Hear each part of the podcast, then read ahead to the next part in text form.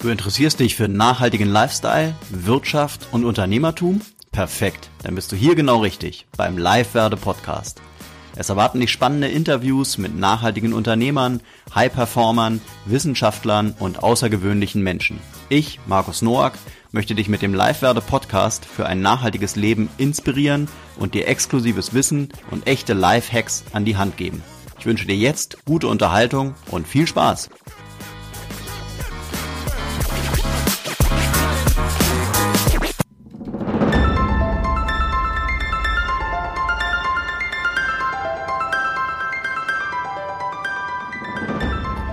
Heute im Live-Werder Podcast Professor Dr. Günther Faltin.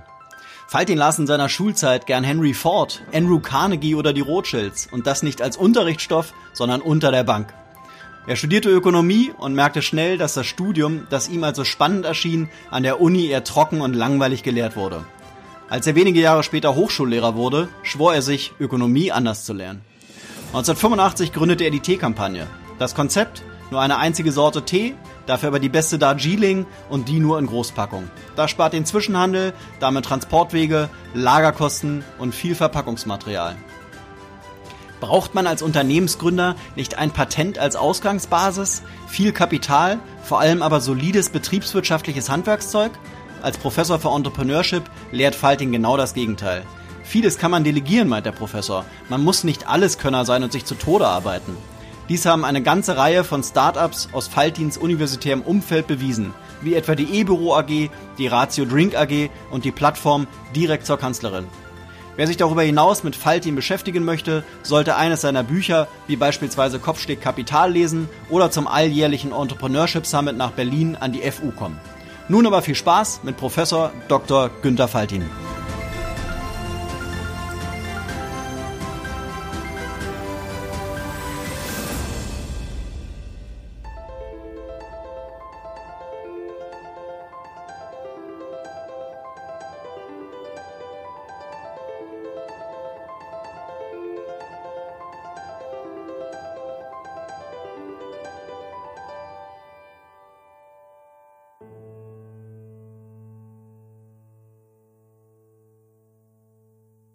Hallo, Herr Professor Faltin. Ähm, ja, stellen Sie sich doch bitte einfach mal unseren Zuhörerinnen und Zuhörern kurz vor für all diejenigen, die Sie noch nicht kennen. Ich bin Hochschullehrer für Unternehmensgründung und ich habe immer gedacht, das kann man nicht nur theoretisch lernen, das muss man auch praktisch. Wenn man übers Hochseil laufen muss und ein bisschen eine Gründung ist sowas, dann reicht es ja auch nicht, wenn man die Formel weiß, so die Formel für Balance, die kann man an die Tafel schreiben, aber wirklich übers Hochseil zu laufen, ist nochmal was ganz anderes. Das ist äh, Stressstabilität, das ist Mut, das ist auch Gefahr. Und ähm, das ist nochmal eine ganz andere Dimension, wenn man in der Praxis ist, als wenn man nur theoretisch drüber redet. Deswegen habe ich sehr früh gegründet, 1985. Da war Gründen noch wirklich eine Ausnahmeerscheinung. Teekampagne, inzwischen 200.000 Kunden, groß geworden. Nur eine Sorte Tee, aber dadurch die Möglichkeit, direkt einzukaufen. Wenn man nur eine Sorte Tee hat und eine gute, dann kann man Einkaufsmengen generieren, also Einkaufsmengen groß genug, dass man am Zwischenhandel vorbei äh, direkt einkaufen kann. Und das verringert die Kosten ganz erheblich. Und dann kann man dafür hm, Fairtrade, äh, Biotee, äh, Wiederaufforstung machen, ohne dass es sich im Preis niederschlägt. Im Gegenteil, wir machen das alles und eine hohe Qualität von Tee, Darjeeling, Südhänge des Himalaya ohne dass wir höhere Preise haben. Im Gegenteil, wir sind ein bisschen niedriger als die Preise der Normaltees, obwohl wir diese besonderen Sachen machen. Und das brauche ich Ihnen nicht zu sagen. Wiederaufforstung ist Nachhaltigkeit. Auch am Zwischenhandel vorbeizugehen ist Nachhaltigkeit. Sie müssen denken, der Exporteur verpackt es, schiebt es in das Lager des Importeurs. Da wird die Verpackung aufgerissen. Es wird neu verpackt auf Paletten das wird zum Großhändler geschickt, Verkehrswege erstmal. Dann wird es dort ins Lager gestellt, Verpackung aufgerissen, neu verpackt.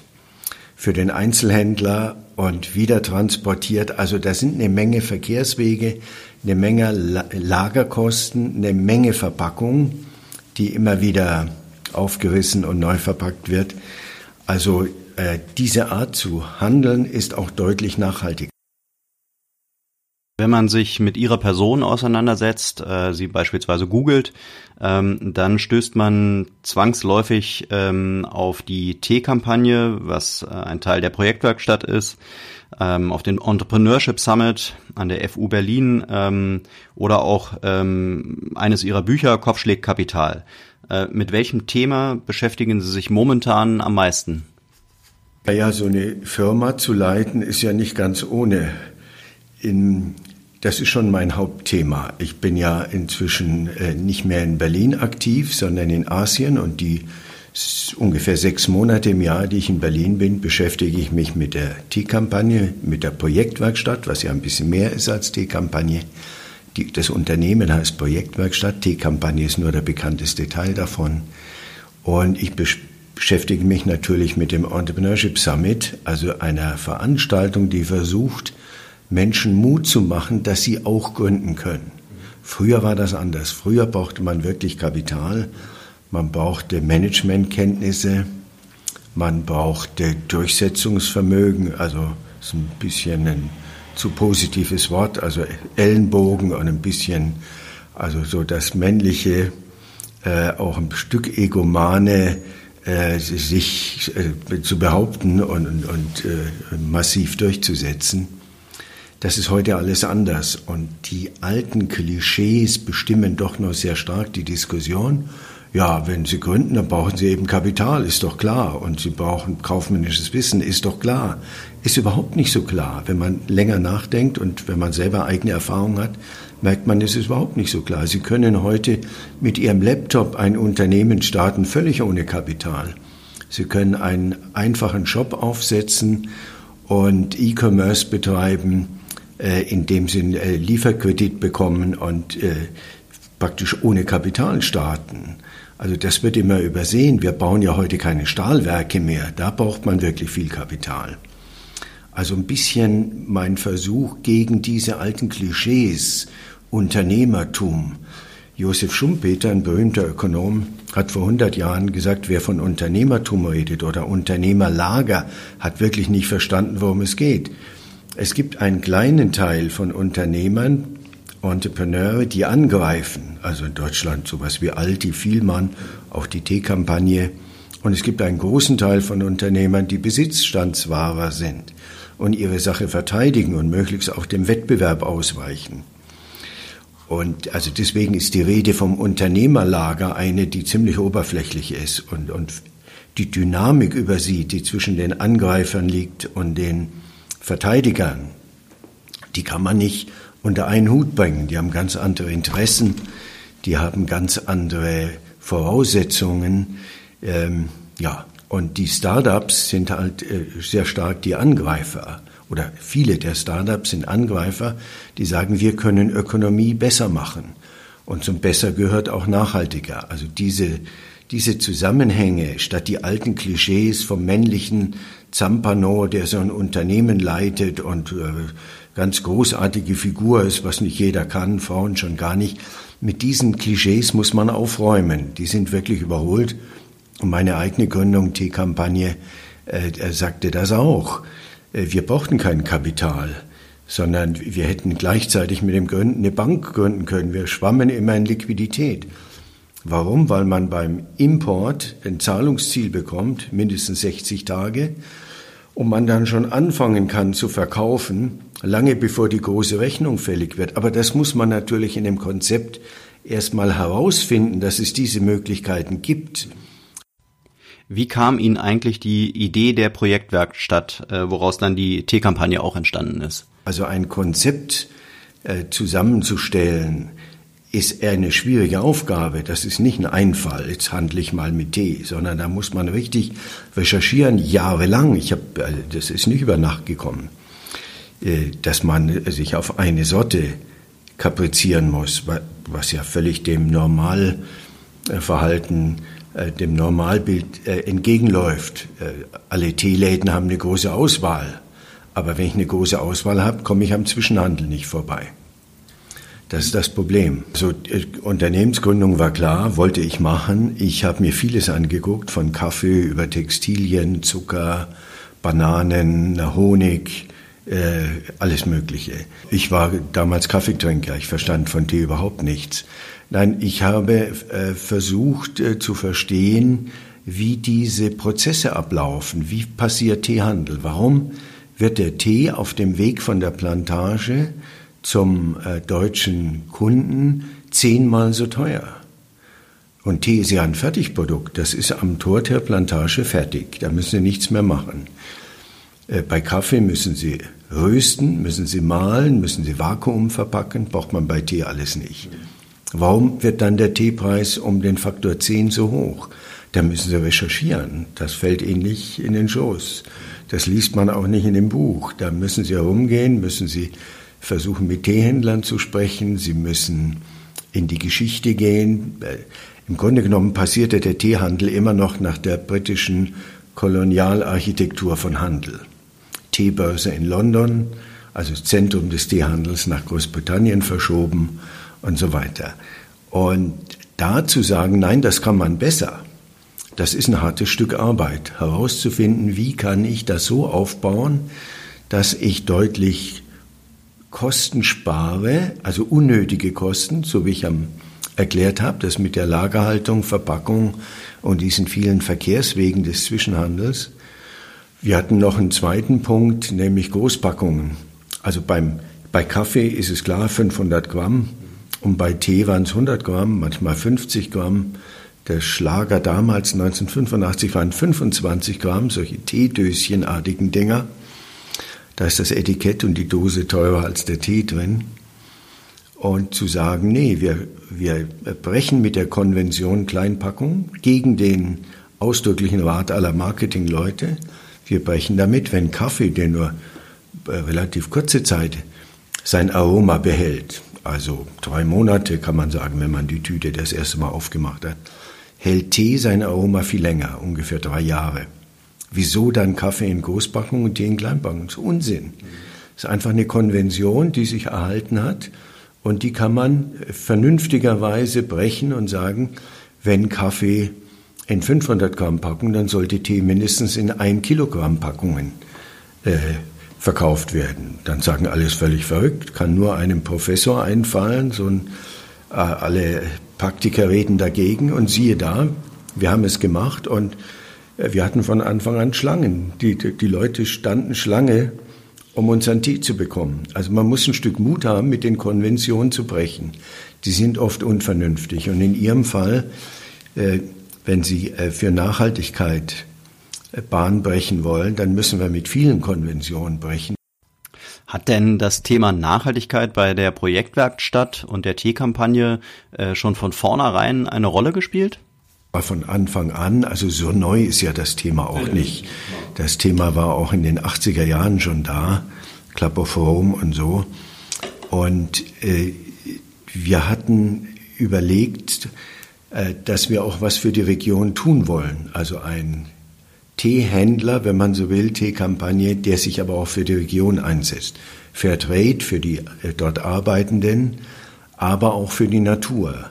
Äh, Darjeeling ist ein Gebiet, wo sehr stark abgeholzt wurde, Wälder abgeholzt wurden, mit dem Ergebnis, dass die äh, also dass die, der Mutterboden nicht mehr fest verankert war. Und dann gab es viele Erdrutsche. Und der größte Erdrutsch in ganz Asien, das ist interessant, fand in Darjeeling statt. Und als wir da anfingen, hieß es ja, das ist ein Riesenthema, wir müssen etwas tun. Also haben wir gesagt, machen wir ein Wiederaufforstungsprojekt. Das ist in Darjeeling sehr dringend. Damit haben wir angefangen 1985. Das ist im Laufe der Zeit immer größer geworden. 1995 haben wir den WWF eingeschaltet, der für uns vor Ort organisiert, weil das ein bisschen schwierig ist, das so aus der Distanz zu organisieren, also mit dem WWF. Und wir haben von 1985 bis heute äh, ungefähr 3,5 Millionen Bäume gepflanzt, also in diesen etwa 34 Jahren.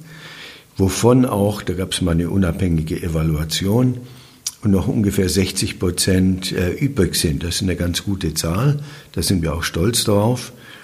Also wir waren von Anfang an nachhaltig. Der, der dritte Punkt in Sachen Nachhaltigkeit war, dass wir fanden, dass viel zu offensiv und gedankenlos mit Pestiziden und Herbiziden umgegangen wurde und im Tee auch hohe Rückstände waren. Da sprach man nicht drüber, aber es war bekannt.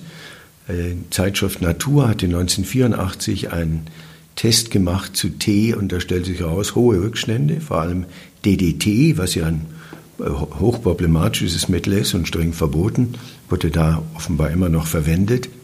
Und wir haben gesagt, das wollen wir nicht haben. Wir wollen keinen Tee einkaufen, der hoch belastet ist. Wir prüfen vor dem Einkauf die Belastung. Wir lassen uns das was kosten, dass wir vor dem Einkauf jeden Tee prüfen. Jede Charge Tee prüfen auf Rückstände. Das haben wir auch gemacht.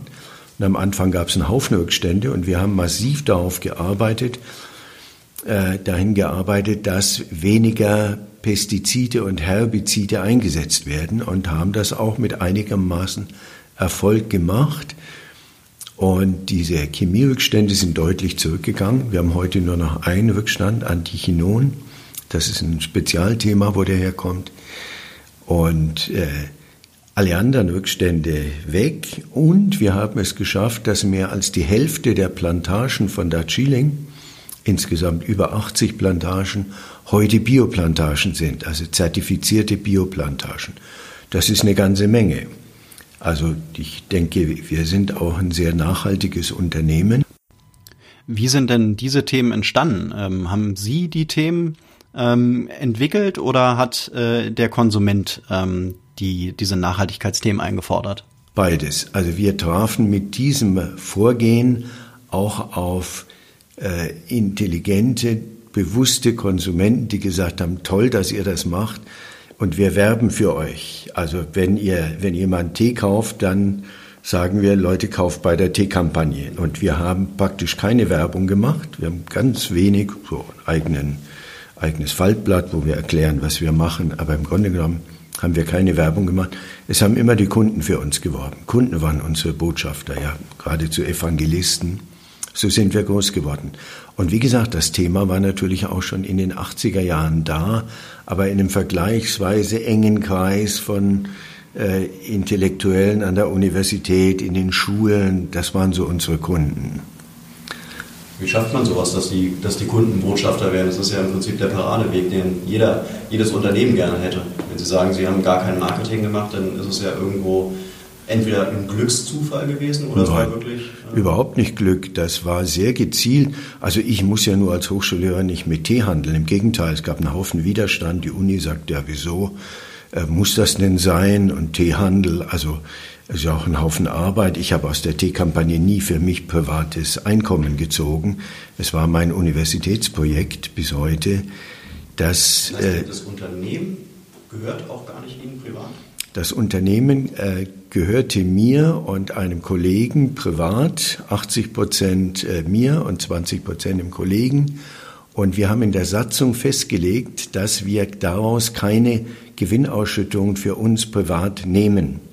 Also eine Art äh, normales Unternehmen, wenn man will. Das mussten wir auch sein. Als gemeinnütziges Unternehmen dürfen wir nicht gegen die anderen konkurrieren. Also wir wollten zeigen, dass man Ökonomie besser machen kann als die anderen. Dazu brauchten wir ein privates Unternehmen. Wir wollten aber nicht ein privates Unternehmen jetzt, um als Lebenszeithochschullehrer noch ein zweites Einkommen zu bekommen. Das Was war von Anfang heißt, an klar. Das heißt Ökonomie besser machen. Was war da der Ansatz? Ja, Ökonomie besser machen, indem man Wiederaufforstung macht, indem man den Unsinn der Kleinpackungen weglässt, indem man den Unsinn der vielen Zwischenhändler und deren Zwischenverpackungen weglässt, indem man Verkehrswege weglässt, indem man dort wirkt, dass die Menschen Richtung Biotee arbeiten. Das ist für die Arbeitenden gesünder und es ist für die, äh, den Boden und alles andere gesünder. Das ist eine ganze Menge. Ja, ja, natürlich. Ja, das ist nicht Wahnsinn, sondern es wird übersehen, dass es keineswegs eine neue Debatte ist. Die Debatte fing Ende der 70er Jahre an und Klapoforum ist ja auch nicht erst heute entstanden.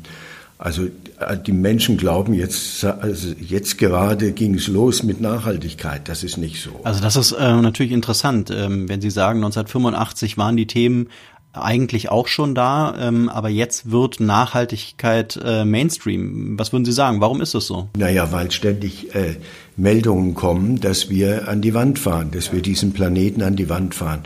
Das waren damals Leute, Klapperform galten so als Spinner.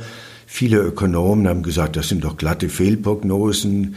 Das Peak Oil äh, ist ja gar nicht eingetroffen, wie der Klapperform vorausgesagt hat.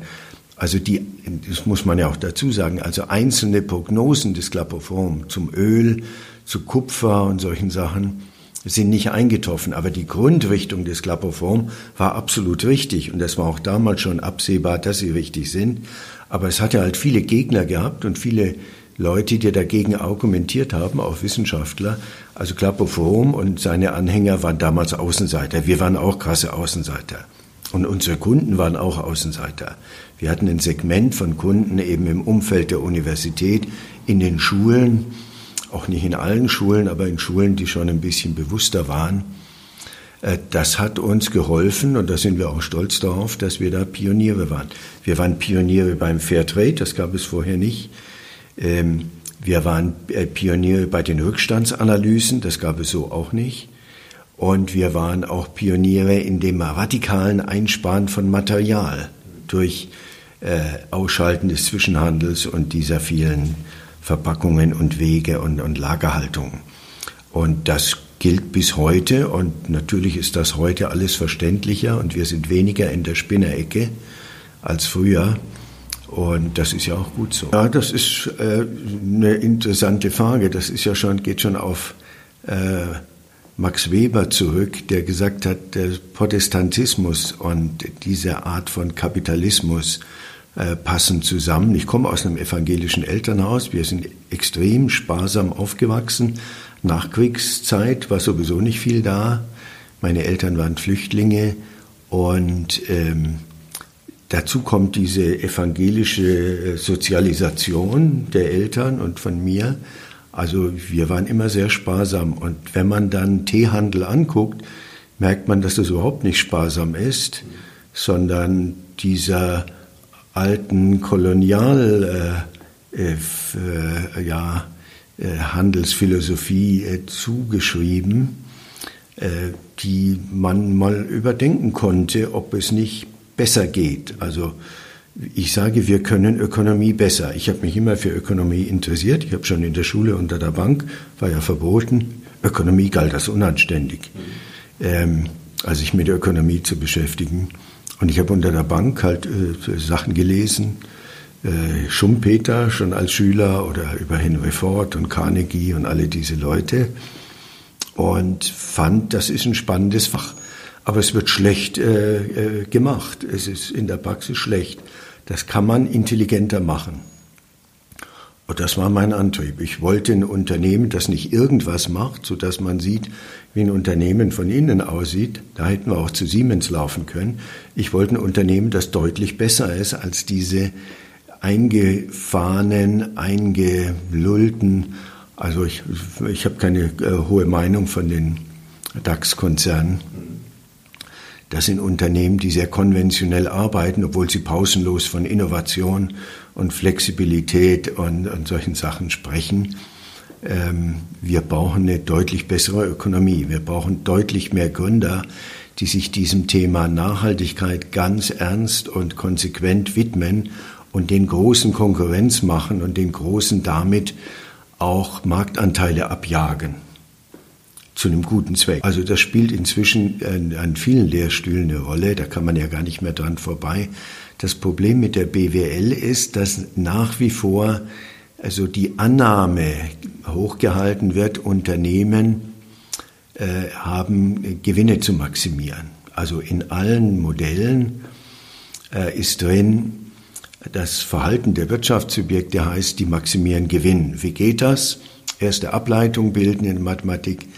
Und äh, also diese Denke, Gewinnmaximierung als oberste Aufgabe eines Unternehmens halte ich nicht mehr für zeitgemäß. Wir müssen aller Wahrscheinlichkeit nach mit dem Konsum runter. Und zwar deutlich runter. Wenn man das laut sagt, wird man als Politiker sofort abgewählt. Man wird auch als Wissenschaftler abgestraft. Da sehen Sie an den äh, Club of Rome-Leuten, die sagen, ja, wir müssen 80 Prozent runter in den entwickelten Ländern. Und das galt, äh, galt und gilt als völlig äh, unrealistisch.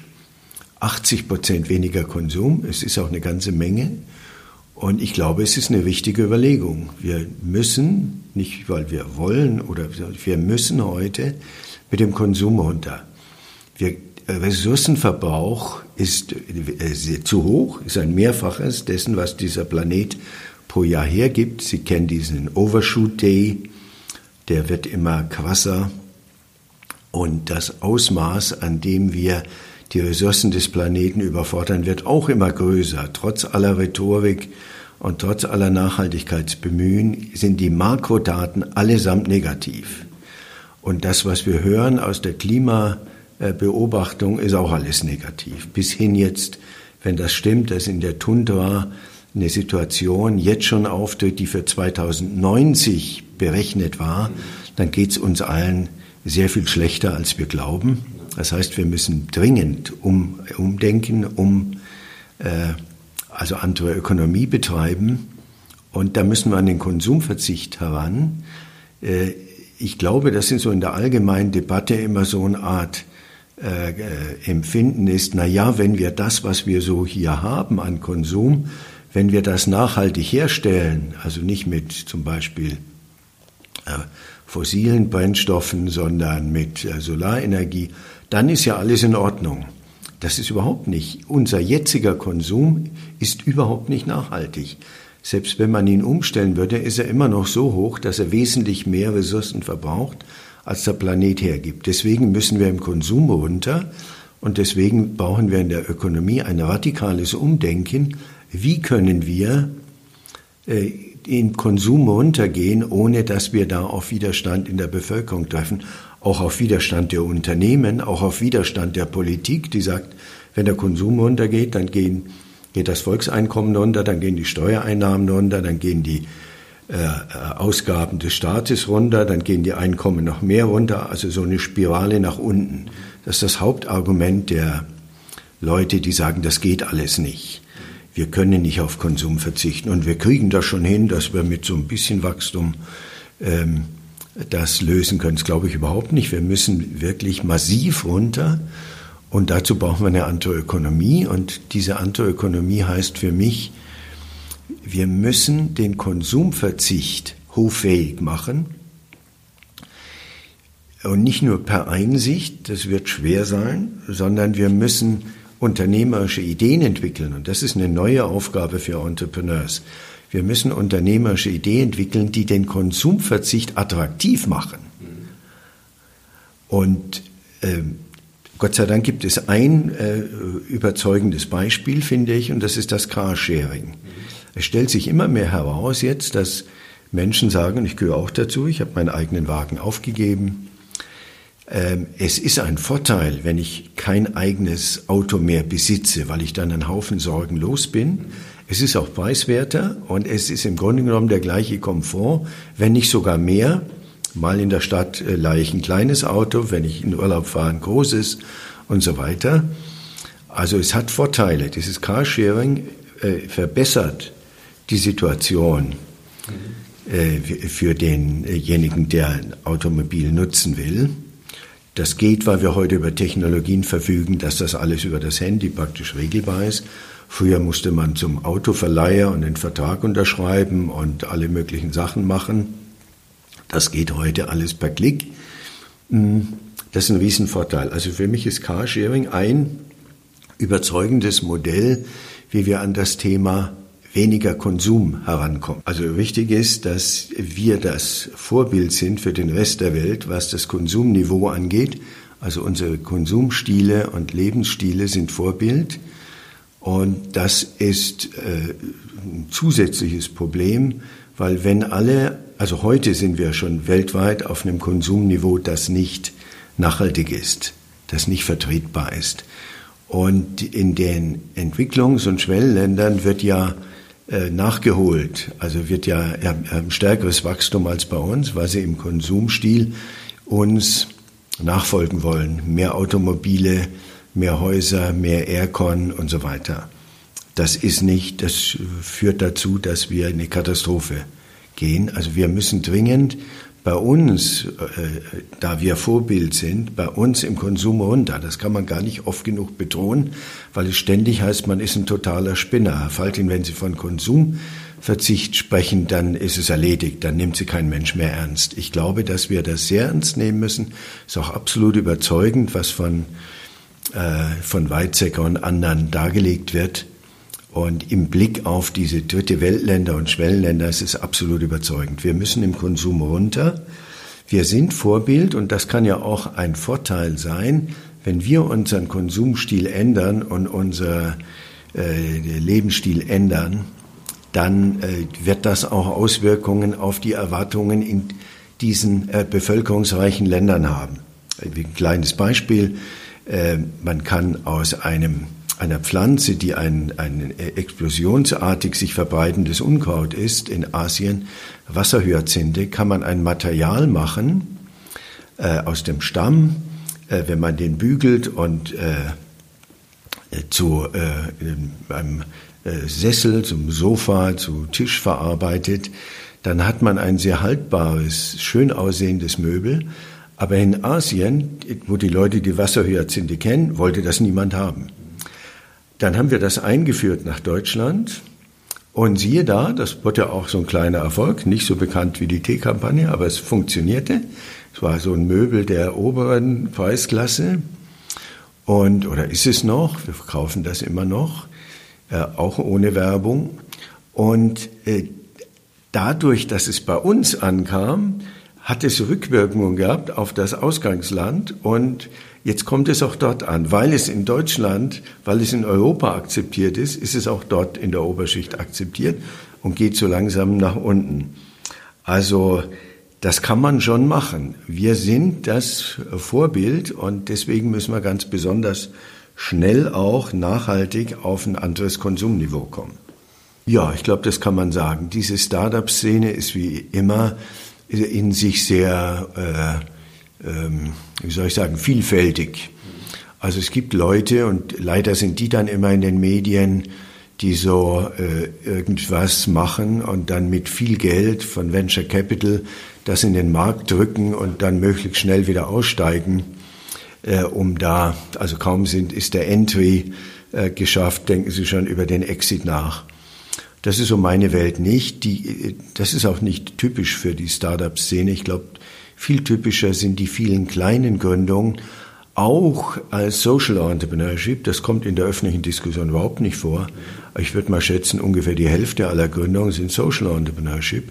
Da geht es sowieso nicht um Gewinnmaximierung, sondern um mehr zivile Aufgaben, um Dinge, die zum Teil der Staat nicht lösen kann im Sozialbereich, also ideenreichere äh, äh, äh, äh, soziale Leistungen sich ausdenken, äh, als es die Sozialverwaltung kann.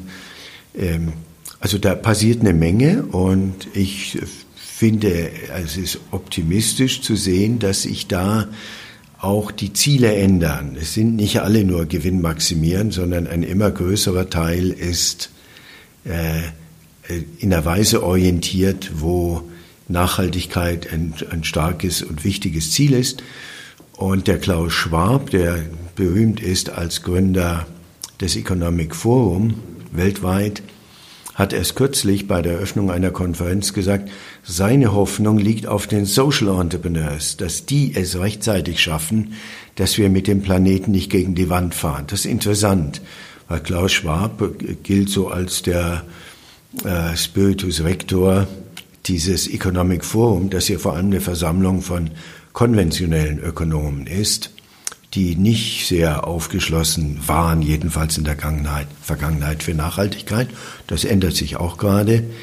Insofern äh, habe ich Hoffnung, dass sich diese Start-up-Szene zumindest in Teilen und großen Teilen in die richtige Richtung bewegt. Und mein Thema oder an dieser Stelle ist, wir brauchen mehr Ideen, die den Konsumverzicht nicht mehr als Verzicht spüren lassen, sondern ihn sogar als attraktiv äh, erscheinen lassen und attraktiv machen. Dann braucht man keine DNA, also äh, das Konzept muss stimmen. Sie müssen lange arbeiten am Konzept. Ein gutes Konzept ist wie ein Gesamtkunstwerk. Das ist nicht ein Einfall, das ist auch nicht eine Idee. Ein äh, Einfall ist gut zu sagen, aha, warum ist es bei Tee so, dass der Tee zehnmal so teuer wird auf dem Weg zu uns? Das ist so ein Einfall, aber das ist noch lange kein Konzept, wie ich das anders machen kann. Also bei Immobilien sagen die Makler immer Lage, Lage, Lage und bei Entrepreneurship muss es heißen Konzept, Konzept, Konzept. Das Konzept ist ausschlaggebend. Und viele Dinge, die an mich herangetragen werden oder an Kapitalgeber, sind keine guten Konzepte, sondern ausgesprochen schwache Konzepte. Dann sage ich, das ist nicht viel. Das ist noch lange nicht so, dass man daraus was Vernünftiges gründen kann. Ich rate Ihnen dringend abzugründen. Arbeiten Sie weiter am Konzept. Das ist auch eine Beobachtung. Also es gibt viel zu wenig gute Konzepte. Da ist ein Mangel, es ist kein Mangel an Kapital. Ich glaube, es ist eher ein zu viel an Kapital oder zu leichtfertig das Kapital eingesetzt wird auf schwache Ideen. Nun ist das äh, insofern für die Kapitalgeber äh, verlockend, als sie kaum andere Anlagemöglichkeiten haben. Nirgendwo mehr sonst gibt es überhaupt eine Verzinsung. Und dann ist, steht da viel Kapital bereit.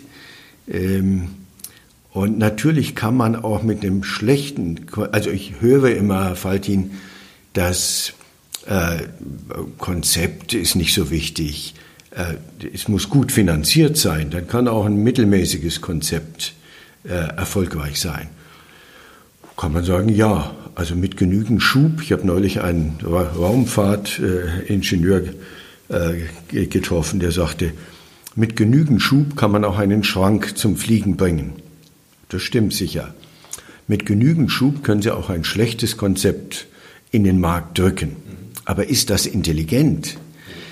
Also ich, man kann auch ein totes Pferd bewegen, sage ich immer. Wenn vier starke Männer das Pferd hochheben, können sie das Pferd bewegen. Aber es ist ja deutlich besser, man hat ein lebendiges Pferd, das sich selber bewegt.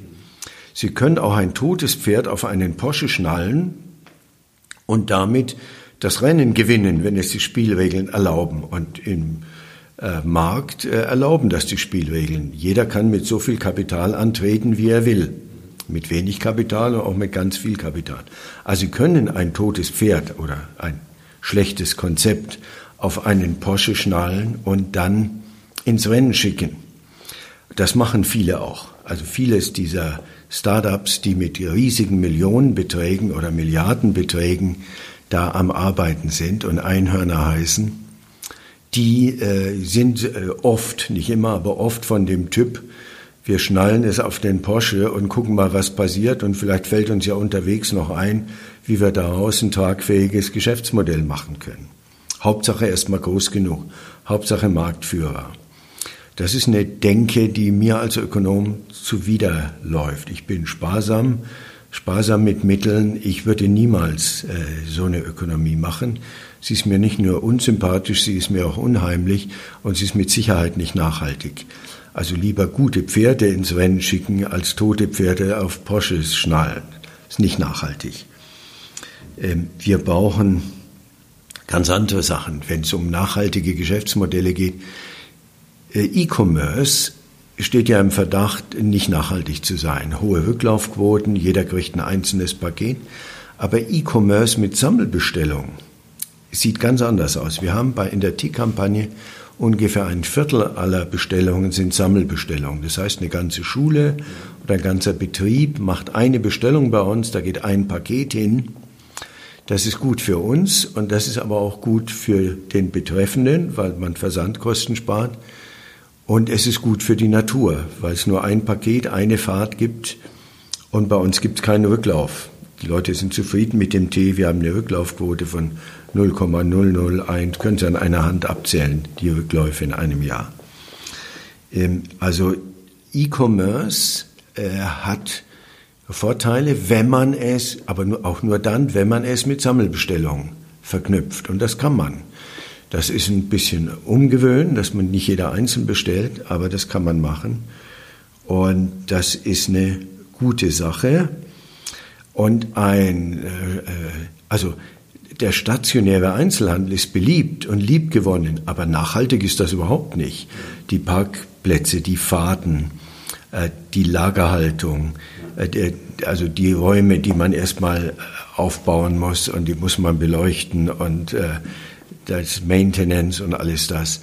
Also es ist liebgewonnen und alle glauben, Einzelhandel muss sein, stationärer Einzelhandel. Ich glaube das überhaupt nicht. Ich glaube, dass auf Dauer E-Commerce die bessere Alternative ist, auch nachhaltig, aber immer unter der Voraussetzung, dass es nicht so absurde Rücklaufquoten hat.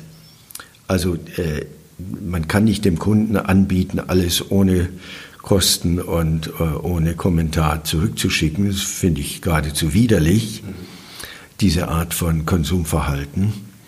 Ähm, Sammelbestellung und natürlich Dinge im E-Commerce, die nicht so modischen und, und äh, körpereigenen Sachen, also anziehen und merken, das passt nicht oder die Farbe passt nicht genau oder so. Das eignet sich nicht für E-Commerce. Das sind so tote Pferde auf den Porsche-Schnallen.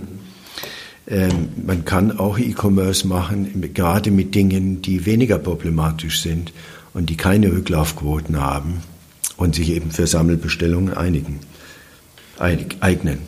Also zunächst mal Businessplan ist ja eine Konvention, die nicht besonders gut ist. Mhm. Ich kenne noch, äh, ich kannte inzwischen verstorben den Erfinder, kann man sagen, des Businessplans, das war der Jeffrey Timmons aus Boston. Und der hat gesagt, ein Businessplan ist etwas für Leute, die zum Ordnen ihrer Gedanken das mal niederschreiben müssen. Da ist es gut. Und ein Businessplan ist auch gut, um so den Gesamtüberblick zu bekommen, was da alles so eine Rolle spielt bei einer Gründung. Aber ansonsten ist der Businessplan nicht viel wert. Äh, heute wird dieser Businessplan ganz anders eingesetzt, als es der Timmons damals vorschlug.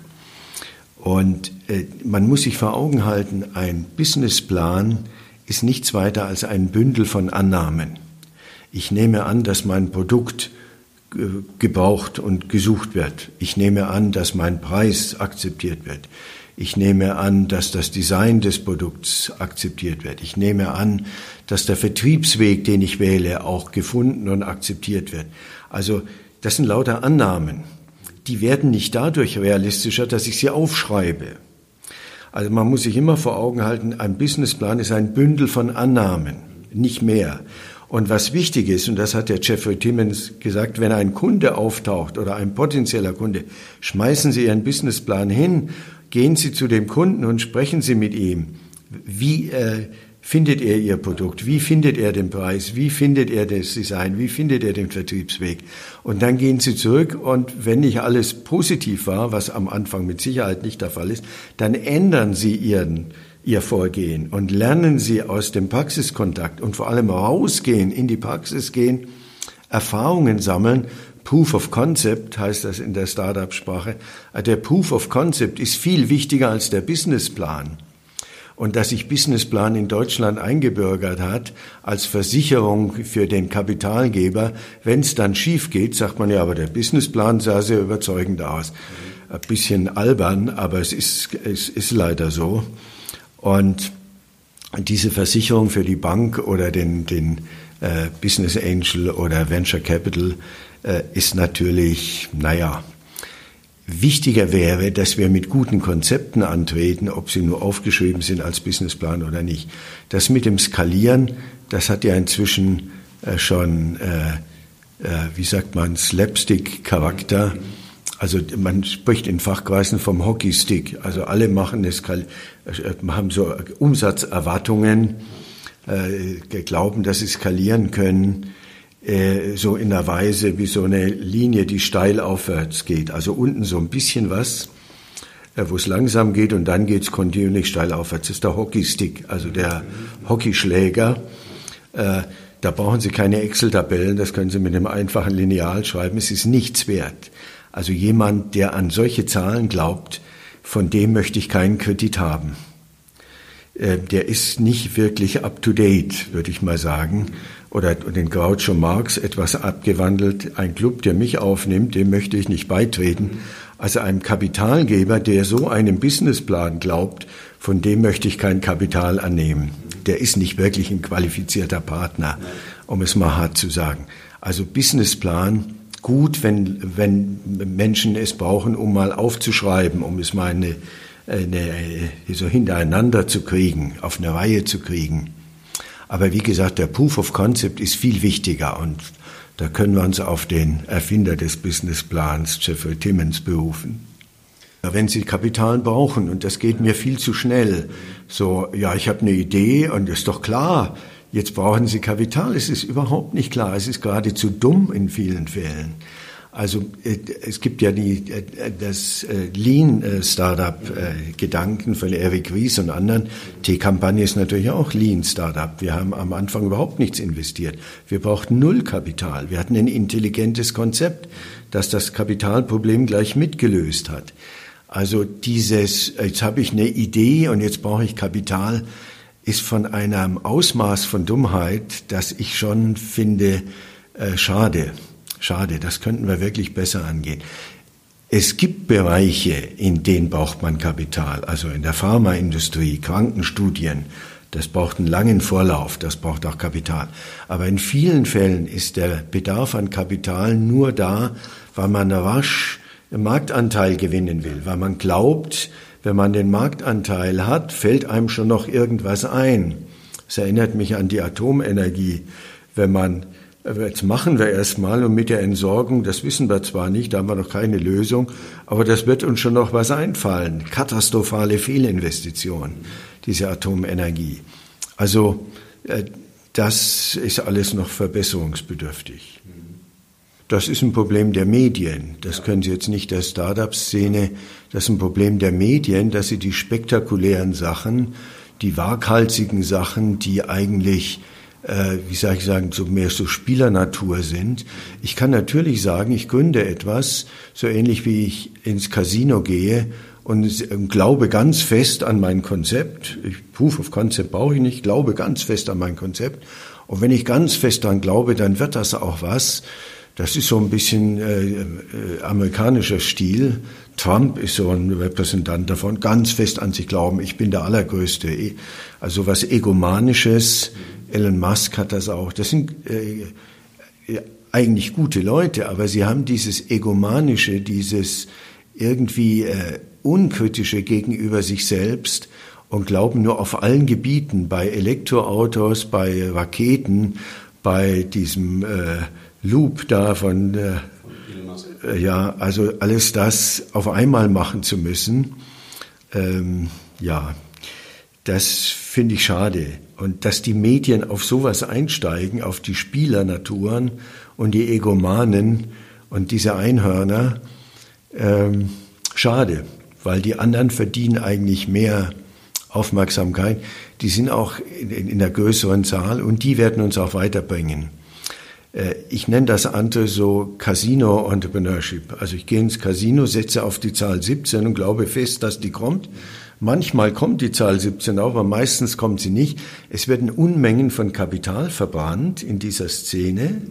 Und die paar wenigen Gewinner äh, sind, ja, die vielen Verlierer sieht man nicht. Und das viele Kapital, das ja auch zum Teil aus öffentlichen Mitteln kommt, also es gibt ja auch viele Venture Capital Firmen, die mit Fördermitteln oder mit öffentlichen Mitteln arbeiten, das geht da verloren. Finde ich eigentlich ziemlich äh, äh, unschön und auch unverantwortlich und nicht nachhaltig. Ja, wir haben eine ganze Reihe davon. Also jetzt etwa in dem ganzen Bereich Mobilität. Wie kann man Fahrräder intelligenter machen? Wie kann man Verleihsysteme intelligent aufbauen? Wie kann man Lastentransport in Fußgängerzonen, also Sitka zum Beispiel hier, jemand, der auch ein bisschen aus unserem Umfeld kommt, ähm, das sind äh, interessante Lösungen und da geht es lang. Also äh, Lastentransport ohne äh, fossile Brennstoffe und vielleicht auch also praktisch das Fahrrad mit Elektrounterstützung, solche Sachen. Und wie gesagt, die, das Hauptthema, wenn wir an Nachhaltigkeit denken, äh, wird sein, wie man den Konsumverzicht äh, attraktiv macht und nicht, wie man neue Dinge, neue Konsumgüter, neue Dienstleistungen, die eigentlich kein Mensch braucht, in den Markt drückt. Wir haben heute eine Situation, wo wir in einem Wohlstand leben, der eigentlich sehr zufriedenstellend ist und mit dem mehr gibt dieser Planet nicht her, könnte man sagen. Und dann müssen wir uns damit zufrieden geben und nicht glauben, dass wir jetzt ständig neue Bedürfnisse herauskitzeln müssen. Das ist auch ein Teil der Startup-Szene. Was gibt es denn noch nicht? Was könnte ich mir denn noch ausdenken? Und drücke dann das mit viel Kapital in den Markt. Und man findet auch immer einen Haufen Dumme, die das dann kaufen, weil sie glauben, das ist ein Status oder weil es neu ist oder irgendwie schräg aussieht und es sonst noch keiner hat. Das ist ein Verhalten, das sich mit Nachhaltigkeit nicht vereinbaren lässt. Also gerade wenn, wenn Sie sagen, uns ist Nachhaltigkeit wichtig, dann müssen Sie in der Startup-Szene über Leute berichten, die die kleinen, wichtigen Sachen machen und nicht die spektakulären äh, Marktanteilsgewinner und Leute, die äh, immer wieder versuchen, noch was Neues als äh, Bedarf an uns herauszukitzeln. Also wichtig ist, dass wir vom Automobil weg müssen. Automobil ist ein Umweltzerstörer ganz großen Ausmaßes. Ähm, auch die Landwirtschaft ist ein Umweltzerstörer großen Ausmaßes. Also ist der größte Subventionsempfänger und gleichzeitig der größte Umweltzerstörer. Landwirtschaft. So ähnlich kann man für Automobil argumentieren. Ich erinnere daran, dass es Ende der 70er Jahre die ersten massiven Kritiken gab am Automobil. Ivan Illich, ähm, Wolfgang Sachs, äh, äh, also es, äh, da war eigentlich deutlich, dass dem Automobil nicht die Zukunft gehören kann.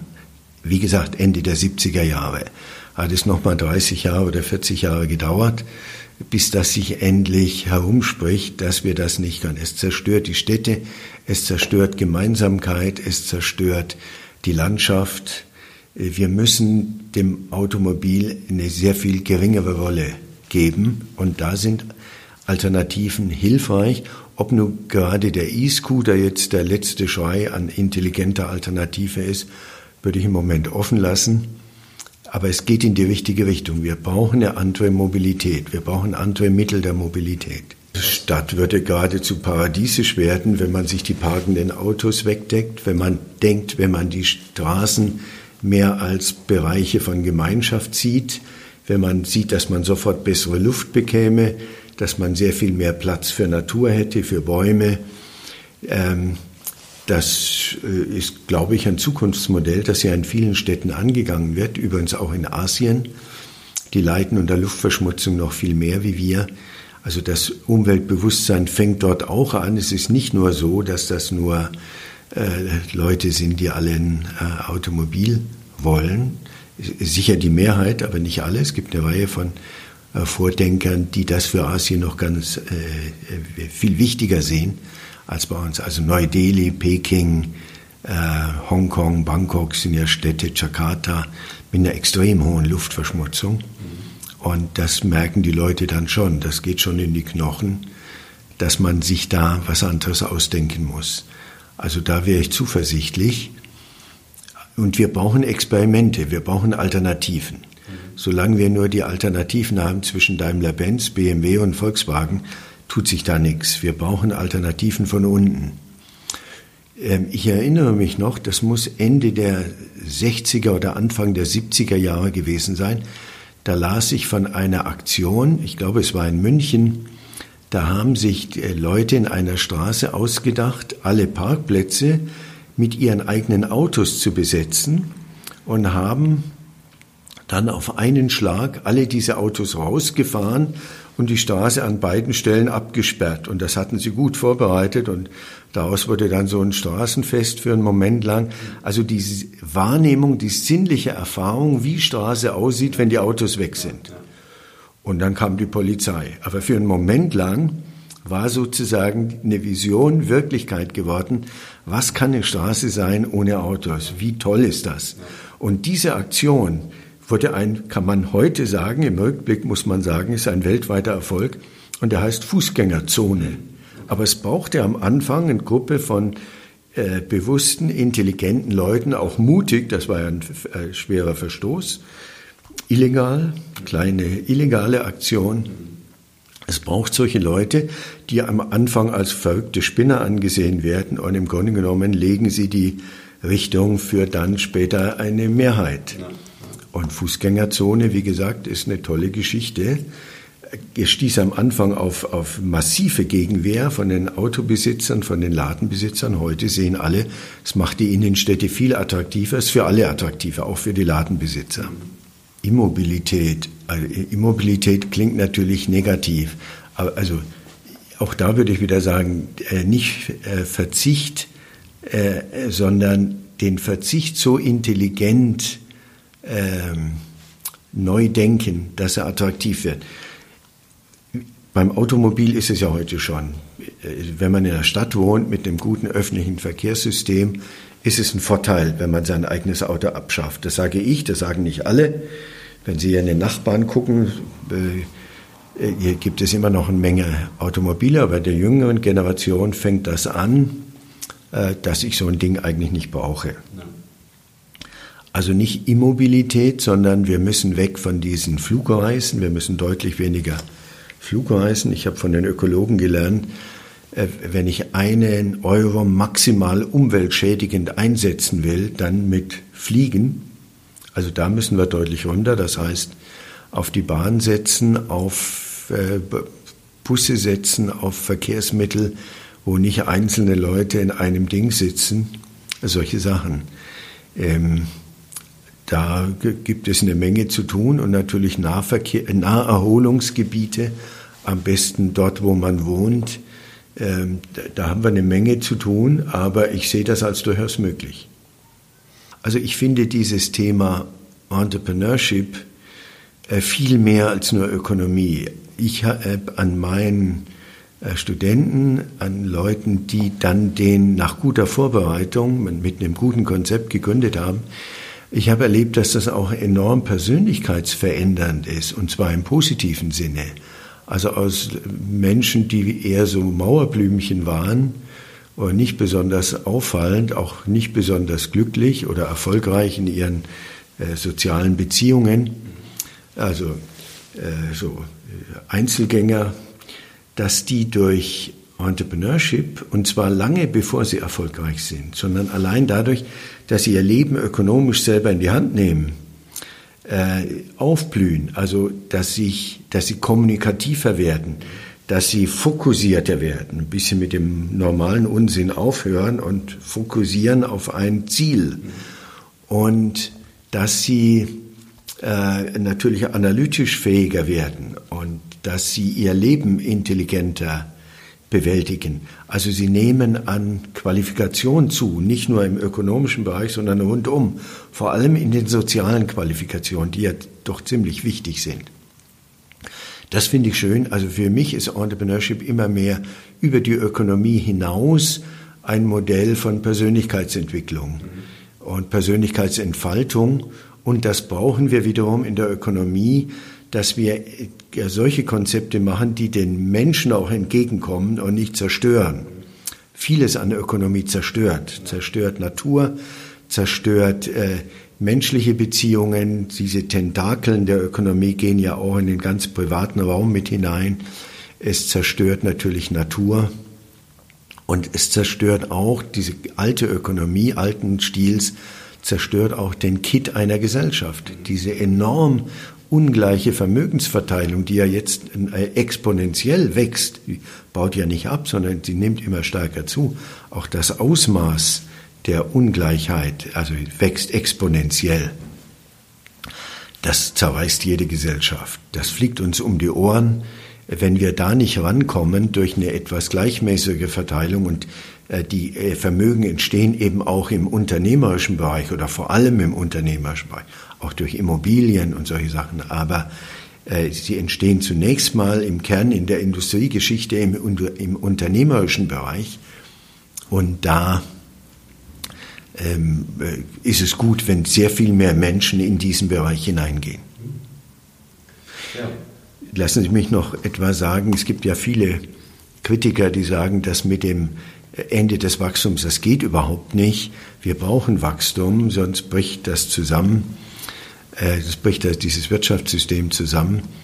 Ähm, da gibt es viele Argumente dafür und dagegen, aber ein Argument scheint mir das überzeugendste. In der Wirtschaftsgeschichte vor der Industrialisierung hatten wir nur Nullwachstum. Also auch die Erfindung des Rates und des, der Sesshaftigkeit und der äh, Tiere als Zugtiere und sowas hat sich nicht in Wachstum ausgewirkt, sondern das war 0,001 Prozent Wachstum. Es waren im Kern die äh, längste Zeit der Wirtschaftsgeschichte war Stagnation oder sogenannte Stagnation. Und da ist sind kein, das war keine Katastrophe, sondern der Normalzustand. Also wenn wir in eine Situation kommen ohne Wachstum, dann gehen wir in den Normalzustand der Wirtschaftsgeschichte hinein. Dass das auf dem Weg dorthin zu Verwerfungen kommt, das ist klar, dass unser äh, einige unserer Systeme auf Wachstum aufgebaut sind, von Wachstum abhängig sind, ja geradezu süchtig nach Wachstum sind, das ist richtig. Und diese Systeme müssen wir aufgeben. Besser früher als später. Die Frage wird nur sein, geben wir sie freiwillig auf oder geben wir sie unter Zwang auf? Aber das kann kein Argument sein, an Wachstum festzuhalten und diesen Planeten gegen die Wand zu fahren. Äh, Geschichte der Weisheitslehren oder Religionen äh, ist äh, egal um welche Richtung oder um welche Religion es sich handelt, sind sich alle darin einig, dass ein immer mehr Besitz an Waren nicht zum Glück führt. Wenn wir von geglücktem Leben sprechen, wissen wir längst, äh, dass ein immer mehr Anhäufen, vor allem ein ungleiches Anhäufen, was zu Neid und, und Widerstand und, und äh, Leute entmotiviert oder auch krank macht, dass das nicht ein gutes Gesellschaftsmodell ist. Also dieses Mehr äh, müssen wir aufgeben. Bisher war das eine Angelegenheit solcher Weisheitslehren. Äh, jetzt wird es eine ökologische Notwendigkeit. Wir können nicht mit immer mehr äh, anhäufen. Das muss aufhören. Wir müssen in eine andere Phase kommen. Und ich glaube, das tut uns äh, gut. Da kommen wir dem geglückten Leben näher, also einem ausgeglichenen, leben, wo wir uns mehr äh, Dingen zuwenden, die nicht mit dem Besitz von Waren zu tun haben, etwa unseren Beziehungen, Familien, Freunden, mehr für unsere Gesundheit tun, äh, eine Wiederversöhnung mit der Natur erleben. Wir Menschen kommen aus der Natur. Natur ist unser Ding. Die Natur zu zerstören ist äh, wieder den Menschen. Also diese Wiederversöhnung der Natur ist eine gute Sache. Und äh, das sollte Ökonomie machen. Und dazu brauchen wir eine Ökonomie, die besser ist als die bestehende. So, das war der Podcast mit Professor Dr. Faltin. Im nächsten Podcast wartet dann Professor Dr. Schaltegger von der Universität Leuphana in Lüneburg. Mit ihm habe ich mich über nachhaltige Studiengänge, Nachhaltigkeit insgesamt, wie kann man sein Leben nachhaltiger ausrichten, ähm, welche äh, Themen und Probleme ähm, sind momentan in der Wirtschaft vorhanden? Also mit ganz vielen spannenden ähm, Bereichen und Themen haben wir uns auseinandergesetzt und ähm, ja, ihr könnt da auf jeden Fall gespannt sein. Es ist ein super interessanter Podcast geworden und äh, ansonsten warten in den nächsten Podcast-Folgen viele Unternehmer, nachhaltiger ähm, Unternehmen, Startups äh, auf euch und ähm, insgesamt spannende Menschen, die ich hier im Live-Werde-Podcast äh, für euch interviewen möchte. Also viel Spaß. Ciao.